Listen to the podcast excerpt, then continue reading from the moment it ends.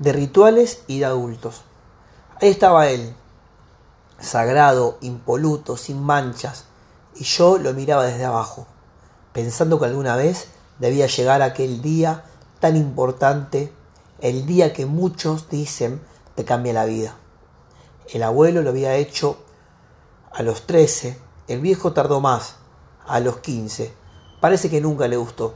Y la vieja dice que a los 11. Pero nunca le creí tanto. Yo tenía 11 para 12. Faltaban algunas semanas todavía para que los cumpla. Teníamos varios, pero ese, el más lindo de todos, era intocable. Solo lo usaba el abuelo, cada vez que venía de visita. Además de ser sagrado, impoluto y sin manchas, era muy difícil de dominar. Si te pasabas un poquito o te quedabas corto, arruinabas un ritual hermoso. Quizás uno de los más sanos que teníamos en la familia. Tal vez por la bella adrenalina de lo prohibido, estaba tan empecinado en usarlo. Además, la oportunidad era única. Me acuerdo que la noche anterior, papá y mamá me sentaron en el sillón de las cosas importantes y me dijeron, mañana, papá y mamá, nunca entendí por qué a los adultos les da por autonombrarse. Tienen que irse a trabajar, los dos. Y no hicimos tiempo de llamar a tu tía para que venga a cuidarte. Queremos igualmente que ya estás grande y podés estar solo durante la mañana. A la tarde llegará tu tía para acompañarte a la escuela. Me encontraba entonces mirando arriba, juro haberlo visto brillar. Quizás eran los rayos del sol que justo le dieron de lleno. Me subí entonces a la silla y lo tenía en mis manos. No puedo explicar bien la sensación. Por un lado corría por mis venas una adrenalina que jamás había sentido.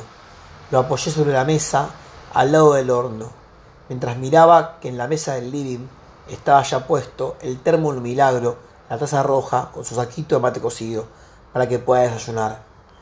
Bien sabía que el destino de ese mate cocido no sería mi estómago. Agarré el termo y algo que me había enseñado mi abuelo fue a destaparlo, poner la palma de la mano y contar hasta siete. En realidad no sé qué es lo que tiene que pasar, pero llegué al número cinco y quité la mano porque el vapor me estaba quemando.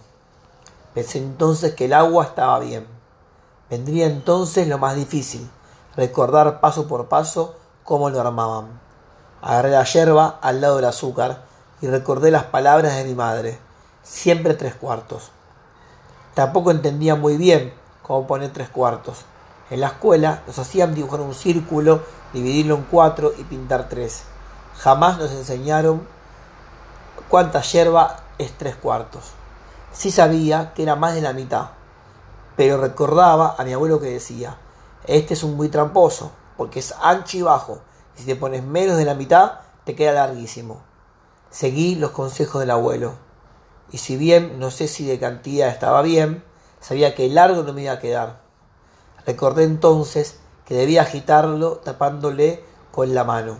Eso, según mi padre, sacó, el polvillo que le hace mal al estómago y evita algo que se llama acidez.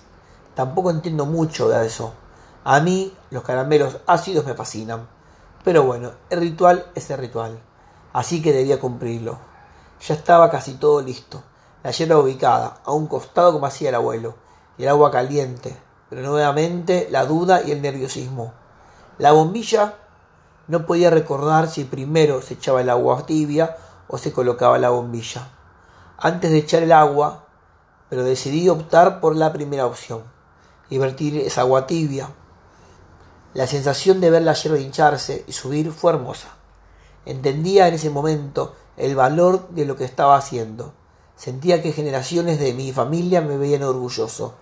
Luego esperar eran más o menos cinco minutos. Eso lo tenía claro. Pasados esos minutos, se daría el momento más importante en la vida aquel en el cual dejaba de ser un niño de 11 años para empezar a convertirme en adulto, luego de haberme preparado solo mi primer mate.